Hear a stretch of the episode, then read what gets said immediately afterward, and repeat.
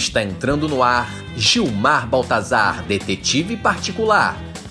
Primeira temporada: Um crime na quarentena.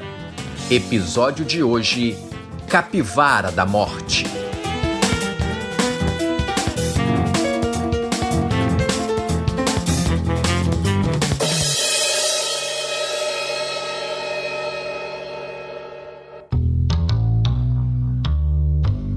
Essa história aconteceu há muito, muito tempo. Numa época distante em que a gente ainda acreditava que o brasileiro ia respeitar a quarentena. Tudo começou quando eu dava banho de água sanitária nas compras pela terceira vez, certo de que tinha esquecido de limpar justamente o pedaço em que se escondia o coronavírus quando o telefone tocou. Gilmar Baltazar, detetive particular. Eu sei, rima, todo mundo fala isso. O quê? Uma ameaça de assassinato? No meio da quarentena? Na quarentena é sua atividade essencial? Olha, infelizmente eu não posso aceitar o caso, a não ser que o senhor pague o justo. O quê? O senhor acha que eu estou morrendo de fome para aceitar isso? Ok, acertou. Estou indo para aí. Nunca entendi por que, que esse celular desliga fazendo esse barulho. Mas quer saber? Já tá quase no fim do expediente. Que se dane esse caso. Você precisa pegar esse caso. Por quê? É meu destino? Muitas vidas dependem disso? Não! É porque eu sou o diretor. E se você não for, não tem série! Nada como um bom argumento. Fui até o meu armário pegar o meu sobretudo, lupa, chapéu e outros acessórios fundamentais para o ofício de detetive e, quando me dei conta, cheguei no local do futuro crime. Quem é? Baltazar. Gilmar Baltazar. Ainda bem que o senhor chegou, detetive.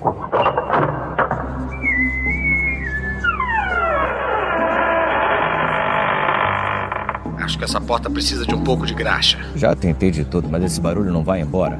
Bom, eu sou. Nem precisa dizer. Pela sua fala imponente, bigode milimetricamente desenhado e roupas que parecem caras, mas na verdade são vagabundas, eu noto que você é o mordomo. Eu sou Michel, dono da casa, que falou com você ao telefone. Pode entrar? Ei, não vai entrando assim não. E foi assim que eu conheci a esposa do milionário falido. Essa é a Gorete, a minha diarista. E foi assim que eu conheci Gorete, a diarista. Gorete, este é o detetive. Nem quero saber. Pode ir tirando esse sapato coronento que eu acabei de passar pano com água sanitária e não vou fazer de novo, não. Muito bem. Na minha condição de detetive, posso lhe fazer uma pergunta? Quê? Eu gostaria muito de saber qual a medida correta de água comum e água sanitária para passar no pano. Sei lá. Eu olho e vejo. Tá bom? Não. Então eu boto mais. O que foi isso? Meus livros! Olha isso aqui! Quem foi que passou água sanitária na minha coleção do Adam Smith? Ah, seu Ferdinando, o liberalismo já era. Esquece. Isso é o que nós vamos ver. Quem é esse aí? Detetive Gilmar, muito prazer. Nem precisava perguntar quem ele era. Tratava-se do clássico primo excêntrico. Esse é o meu tio.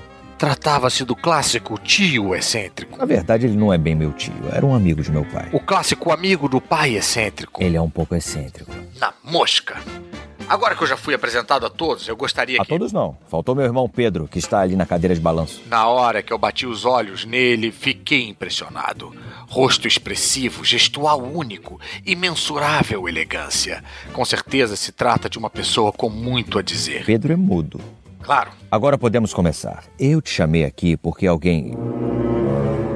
ameaçou me matar. bem, isso eu já sabia. Você falou quando me ligou. Falei? Ah, é. Mas o que você não sabe é que. O quê? É que. Você suspeita de alguém? Pera aí, deixa a música de suspense aumentar. Não tem mais nada mesmo, o resto é contigo. Eu sei quem foi.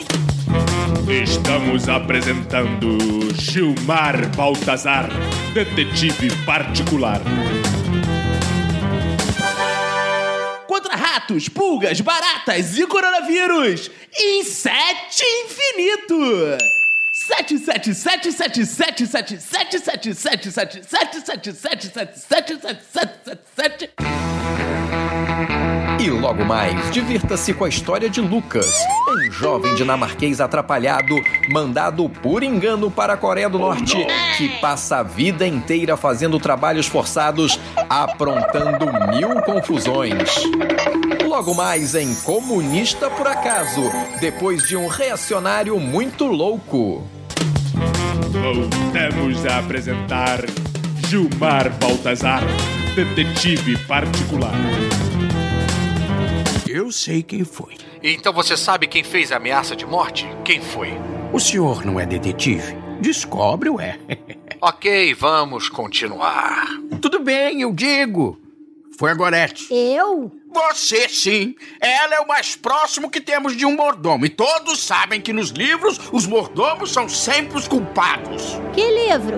Diz um aí. Não me amola. Mas o senhor tem algum outro motivo para suspeitar dela, senhor Ferdinand? Outro dia, ela ameaçou cortar o meu pé se eu não deixasse o sapato do lado de fora da casa. Quem faz esse tipo de ameaça é capaz de tudo. E o senhor tem algum outro motivo, senhor Ferdinand? Claro, E pode me dizer? ela, ela... Ah, eu esqueci, mas, mas tem. Pode apostar. O Pedro tá tentando falar alguma coisa. Ele está usando a linguagem de Libras, é isso?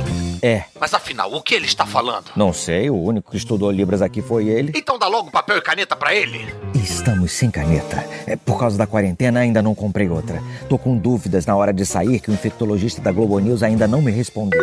Ah, não, não acredito. Que foi? Outra ameaça? Nada, é só um lembrete. Eu consegui um cara para consertar o gás lá de casa essa noite, não posso demorar. Me diz logo, como foi essa ameaça? Tá aqui no meu celular, pode ler. Você recebeu a capivara da morte. Repasse essa mensagem para cinco amigos, senão sua vida estará em risco.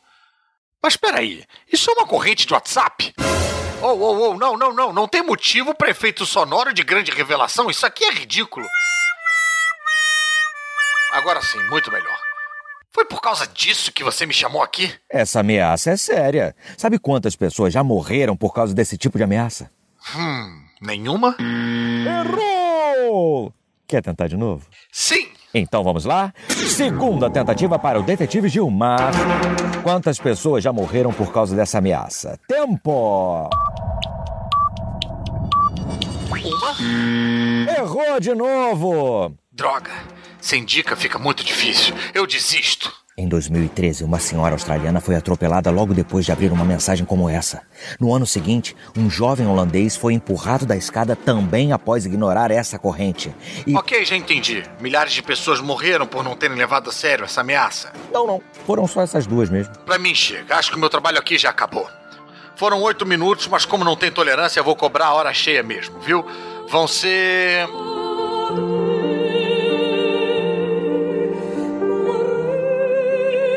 Ave Maria? Mas ainda são seis horas? Não. Você é o vizinho que faz isso aí pra abafar a bateção de panela. Mas que bateção de panela? Não tem panela nenhuma.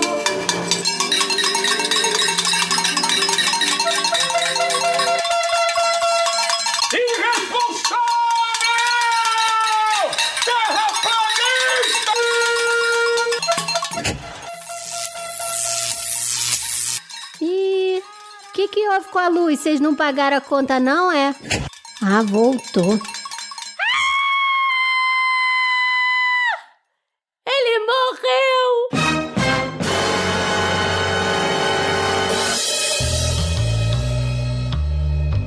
No fundo, eu não fiquei surpreso. Sempre achei que ele daria um belo defunto. Mas ali eu percebi que aquele caso ia demorar muito mais do que eu imaginei. Só não sabia que seriam 10 episódios.